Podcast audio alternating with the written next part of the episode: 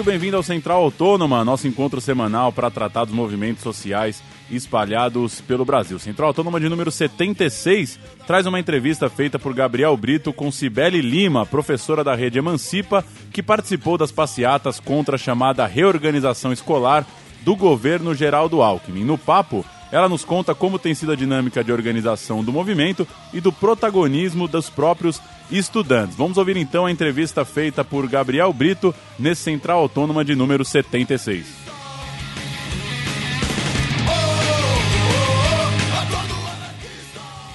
É, em, em, primeiro lugar, Cirelli, conta pra gente como é que surgiu o, o projeto chamado de reorganização escolar que visa separar as unidades de ensino de acordo com a etapa de formação, né, com o grau de formação dos estudantes.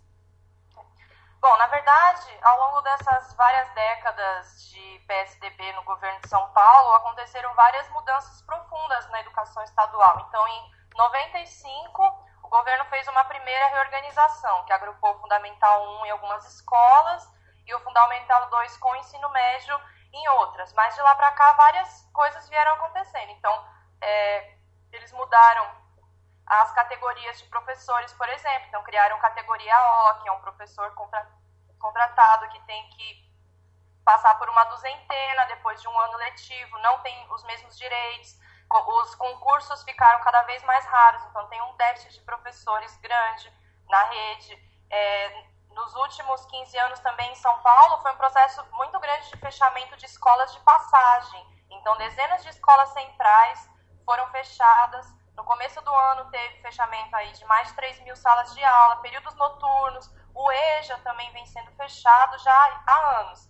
Né? Esse, essa reorganização que está proposta e que vem aí no bojo dá várias políticas de ajuste econômico, né? Teve o corte do governo federal de bilhões em educação no começo do ano e isso vai repercutindo. O governo aproveita desse momento e para propor uma mudança que vai deixar é, um problema de superlotação maior nas escolas, né, na medida em que eles estão prevendo deixar espaços ociosos, então escolas inteiras que não vão precisar ser usadas seriam fechadas. O governo diz que é para né, desenvolver outras atividades. É, ser usado para escola técnica ou creche, enfim. Mas o fato é que hoje a gente tem salas de aula superlotadas, tem déficit de professor, tem regiões que não são atendidas né, pela escola, então os alunos têm que ir para muito longe para estudar, tem alunos que não conseguem estudar à noite e são trabalhadores, então tem que abandonar a escola.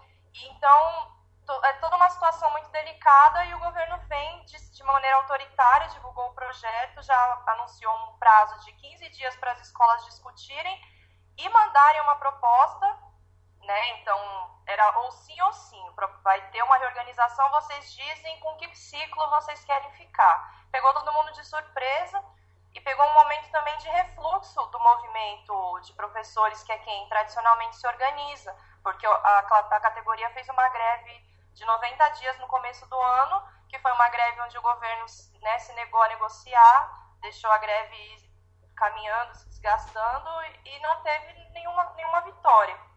Então, é um momento de fragilidade. É o final de semestre, né? Os estudantes estão focados em Enem, vestibular, final do ano o governo não contava com esse levante dos estudantes, pegou todo mundo de surpresa, todo mundo, desde os movimentos, né, o movimento de professores, o movimento de educação, mas também o governo.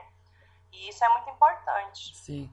E o que você pensa do, dos argumentos do governo diante do público para defender essa medida, esse projeto de reorganização, falando que facilita em termos de distribuição aí da, da rede, das aulas e tudo mais, enfim. O que você pensa do que o governo, da defesa do governo?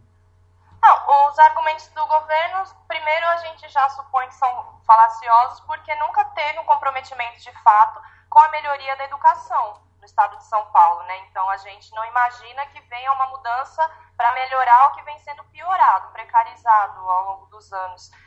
E é muito contraditório na medida em que o governo fala, por exemplo, ah, a gente vai abrir pode ser usado para creche, mas aí a creche ela é, é, responsabilidade do município. Então entra aí já por baixo dos panos a ideia da municipalização, que é uma coisa forte, né, que o governo vai tentar, tudo indica que vai tentar atingir com, depois da reorganização, que é a ideia de que o, todo o ensino fundamental fosse passando aos poucos para as prefeituras. O governo quer ficar só com o ensino médio, esse é um projeto antigo, né? Sim. Então, os argumentos do governo não convencem, até porque em nenhum momento o secretário de Educação, por exemplo, se dispôs a conversar para entender o que o movimento está colocando. Né? Não tem, tem, além das questões objetivas do estudante que vai ser remanejado, ele vai ter que se adequar em outro espaço, com outra comunidade, outros professores. A gente que trabalha na educação sabe que o vínculo, o reconhecimento do estudante com o espaço, ele é importante na construção do processo de aprendizado, de socialização, né? Então, o estudante ele vai passar por três escolas ao longo da sua vida escolar. Isso é muito problemático no ponto de vista do desenvolvimento humano. Uhum. Né? Então, tem essas questões também que são é, não são tão objetivas, não são numéricas, mas que não estão sendo levadas em consideração e são importantes. O que o governo tem feito também é colocar os diretores regionais para falar em público, né? Mas o secretário de Educação mesmo em nenhum momento veio a público. Ontem saiu na Folha o secretário de Educação falando que os estudantes tinham que ter feito greve, é, desculpa, tinham que ter se manifestado contra a greve, né, querendo colocar a categoria contra a categoria, todos os setores ali da comunidade escolar, que então vão ser todos afetados por isso, porque também vai ter demissão de professores, né, professores contratados, por exemplo, vai ter professor que vai, se o professor dá aula no ensino fundamental e no ensino médio, ele vai ter que realocar a sua jornada, que antes era cumprida em uma escola só, em várias escolas diferentes, né, com problema de deslocamento, de acúmulo de carga horária, vai ter uma série de problemas. O irmão mais velho que vai para a escola com os irmãos mais novos, é, a mãe não tem com quem leve o filho menor para a escola, nada disso está sendo levado em consideração. E o governo fala que, no máximo, a transferência do estudante vai se dar para um quilômetro e meio da sua casa. Para quem mora na periferia e estuda à noite, um quilômetro e meio é uma distância muito grande. Uhum. E a gente sabe que tem regiões onde o estudante vai ser, já foi avisado pela escola que com a reorganização ele seria transferido para 3, 4 quilômetros da sua casa. Sim. Além, e além disso, assim, só para terminar, o governo tem feito campanha para que os estudantes do noturno passem para amanhã porque tem um fechamento de noturno, os estudantes estão se organizando contra isso também, porque as pessoas não escolhem o noturno simplesmente sem nenhum motivo, né? Muitas delas trabalham, tem que trabalhar, não é também por opção que o jovem começa a trabalhar cedo. E eles estão sendo privados de concluir os seus estudos, né? E o estudo noturno é uma conquista dos filhos da classe trabalhadora, que está sendo ameaçado agora. Uhum. E como é que se organizou a reação dos estudantes, em especial dos secundaristas que a gente tem visto aí, que estão bastante ativos nos, nos protestos contra é, o, a reorganização escolar. Como se organizou, como assim? Como eles começaram a se é, como é que se, é, como é que começou a reação, de onde veio, assim, que o pessoal que acompanha mais de fora não, não tem muita ideia disso, né? É, sim, assim que as escolas foram avisadas, elas repassaram isso, então chamaram Muitas escolas chamaram reunião de mães e pais, conversaram com os alunos, e os próprios professores foram repassando. Em alguns lugares, os professores ajudaram na organização dos alunos, porque na verdade foi uma revolta instantânea de quando isso foi anunciado, né? E a partir da revolta, o que vai ser feito? Então, em algumas escolas, os professores ajudaram os estudantes a se organizar, em outras, eles estão se organizando sozinhos. As direções de escola estão sendo orientadas a, a abafar os levantes dos estudantes. Então, aqui no Grajaú, por exemplo, os estudantes tentaram fazer uma reunião que a diretora não deixou que acontecesse dentro da escola, né? E, mas apesar disso, acho que gerou um, foi um, um fósforo nessa pólvora toda que é a indignação do estudante da periferia com uma série de problemas estruturais da vida dele, né?